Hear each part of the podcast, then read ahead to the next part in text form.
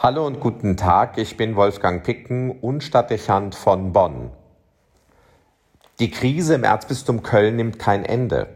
Erneut ist die Aufarbeitung des sexuellen Missbrauchs und die Person des Kölner Kardinals Thema in den Medien. Die Austrittszahlen in der Kölner Kirche steigen massiv an. Jetzt bereits sind in der Stadt Köln so viele aus der Kirche ausgetreten wie sonst in einem ganzen Jahr. Kaum dass das Amtsgericht die nächsten 1500 Austrittstermine freigibt, sind sie in wenigen Minuten vergeben. Das ist ein Aderlass historischen Ausmaßes.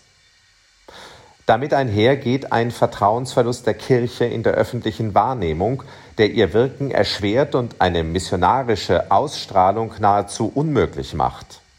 Hinzu kommt, dass die Dauerkrise zu einer Demotivation und Verärgerung unter vielen Aktiven in den Kirchengemeinden beiträgt. Im Herbst stehen Wahlen für die Kirchenvorstände und Pfarrgemeinderäte an.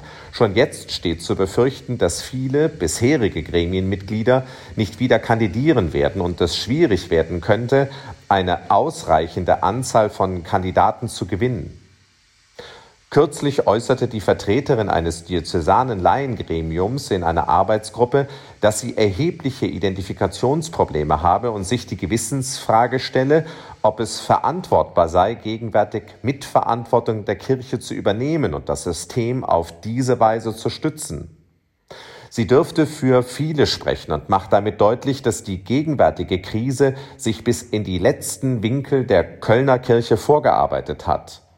Die Frage ist, wie man mit diesen Realitäten umgehen will. Perspektivisch ist klar, dass ein Erzbistum, in dem sich die Gläubigen distanzieren und die diözesane Vertretung der Laien sich weigert, mit der Bistumsleitung weiterhin zusammenzuarbeiten und wichtige Zukunftsplanungen deshalb in Stocken geraten und ausgesetzt werden müssen, blockiert ist. Wie es unter den geistlichen und den kirchlichen Mitarbeitern aussieht, ist offiziell noch nicht bekannt. Die entsprechenden Gremien tagen nicht ohne Einladung durch die Bistumsleitung und konnten sich also mit den jüngsten Entwicklungen noch nicht befassen. Dass aber die Stimmung unter ihnen nicht viel anders ist wie in der gesamten Diözese ist anzunehmen. Es ist ausgeschlossen, sich vorzustellen, dass es so weitergehen kann. Es braucht eine Reaktion und eine Strategie, die geeignet ist, die Blockade zu lösen und den Weg für ein konstruktives und vertrauensvolles Miteinander freizugeben. Ohne das gibt es keine Hoffnung und auch keine Zukunft im Erzbistum Köln. Was nun hat die Krise so verschärft, nachdem es zunächst so schien, als sei mit der Vorlage des Gerke-Gutachtens über die Verantwortung der Verantwortlichen im Missbrauchsskandal, mit der Beurlaubung von drei Mitgliedern der Bistumsleitung und einem Handlungskatalog Entspannung eingetreten. Die Medienberichterstattung sieht Hinweise darauf, dass der Kölner Erzbischof mindestens in einem Fall wissentlich einen Missbrauchstäter in ein wichtiges Vertrauensamt berufen hat. Die Reaktion des Erzbistums, dass der Fall bereits im vorgelegten Gutachten öffentlich gemacht und deshalb nicht neu sei und dem Kardinal hier keine Pflichtverletzung vom Gutachter vorgeworfen wurde, wirkt wenig schlüssig. Denn die Frage, ob Missbrauchstäter durch Beförderung begünstigt wurden, ist ausdrücklich keine Fragestellung des Gutachtens gewesen und nicht als mögliche Pflichtverletzung untersucht worden. Wenn es um Strukturen der Vertuschung und Muster des Fehlverhaltens geht, ist die Nachfrage verständlich, ob es neben fehlender Konsequenz gegen den Missbrauch auch die Beförderung von Tätern gegeben hat. Die in einem Interview des WDR getätigte Aussage des Kölner Generalvikars Markus Hofmann dass man bei dem genannten Pfarrer zwar von einem gestandenen Missbrauchsfall gewusst habe, dieser aber nicht strafrechtlich verfolgt wurde und der Täter Reue gezeigt habe und man sich deshalb entschieden habe, ihm eine Chance zu geben, lässt viele rat- und sprachlos zurück. Der Missbrauch von Minderjährigen liegt fast immer in der Persönlichkeitsstruktur des Täters begründet. Das lernt man jedenfalls bei Präventionsfortbildungen, weshalb der Ausdruck des Bedauerns und der Reue auf Seiten des Täters wenig weiterhilft.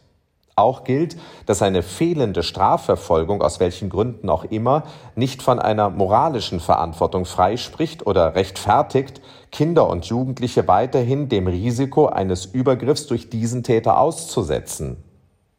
Dass man einen Missbrauchstäter jahrelang weiter leitend in der Gemeindeseelsorge als Pfarrer tätig sein lässt, ist schon schwer verständlich. Dass man ihn aber wissentlich zum kirchlichen Repräsentanten der Landeshauptstadt gemacht haben könnte, würde eine neue Dimension des Fehlverhaltens markieren. Die verteidigenden Hinweise, dem Erzbischof sei bei der Personalentscheidung zwar der Kontext bekannt gewesen, aber ihm habe die Personalakte nicht vorgelegen, darf irritieren. Es ist wenig nachvollziehbar, dass man leitende Positionen besetzt, ohne sich mit den Akten zu befassen, zumal wenn Zweifel an der Person bestehen. Bereits bei der Einstellung beispielsweise von Pfarramtssekretärinnen oder Erzieherinnen ist man gehalten, mit Blick auf den Schutz vor Missbrauch auf Details zu achten. Umso mehr müsste es für die Besetzung von Leitungsämtern in einer Diözese gelten. Dass man schließlich diese Entscheidung getroffen habe, weil es der ausdrückliche Wunsch des Stadtdechanten war, Pfarrer D. als Stellvertreter zu haben, lässt viele dann gänzlich fassungslos zurück. Weiß man doch, dass auch der als Missbrauchstäter bekannt war, bevor wenig zuvor das Amt des Stadtdechanten durch ihn übernommen wurde. Scheinbar scheint noch nicht verstanden worden zu sein, dass es berechtigte Anfragen an den Umgang mit Verantwortung in der Bistumsleitung und damit auch Fragen gegenüber dem Kölner Kardinal aufwirft, wenn es zur Beförderung von Priestern gekommen ist, die als Missbrauchstäter bekannt waren und bei denen es immer wieder, so zeigt es die Aktenlage, Hinweise darauf gegeben hat, dass diese Neigung sich weiterhin aktiv zeigt. Dass Täter bestraft werden müssen und Priester nicht mehr zum Einsatz kommen können, im Übrigen auch nicht in Krankenhäusern, wo Intimsphäre, fehlende Distanz und Hilflosigkeit ein großes Thema sind, muss genauso klar sein, wie dass man Priester, die sich an Minderjährigen sexuell vergangen haben, nicht zu Vorbildern und Repräsentanten der Kirche machen kann. Dass das nicht sofort eingesehen und entsprechend reagiert wird, erklärt die gegenwärtige Empörung und die Vertiefung der Krise. Entsprechend wird es unumgänglich sein, auf diesen Vorwurf zu reagieren und darüber nachzudenken, wie man dazu steht, wer hier moralische Verantwortung übernehmen muss und wie das zu geschehen hat. Und schließlich, wie man verhindern will, dass Missbrauchstätern der Zutritt zur innerkirchlichen Karriereleiter sicher versperrt bleibt. Wenn die Bistumsleitung dazu nicht schnell eine Haltung entwickelt und die Argumentation des Generalvikars revidiert, auch zu klaren Konsequenzen bereit ist, dann steht zu befürchten, dass sich die Krise festsetzt und weiter verschärft. Mit bleibendem Schaden unbekannten Ausmaßes für das Erzbistum Köln und die Kirche in Deutschland. Wolfgang Picken für den Podcast Spitzen aus Kirche und Politik.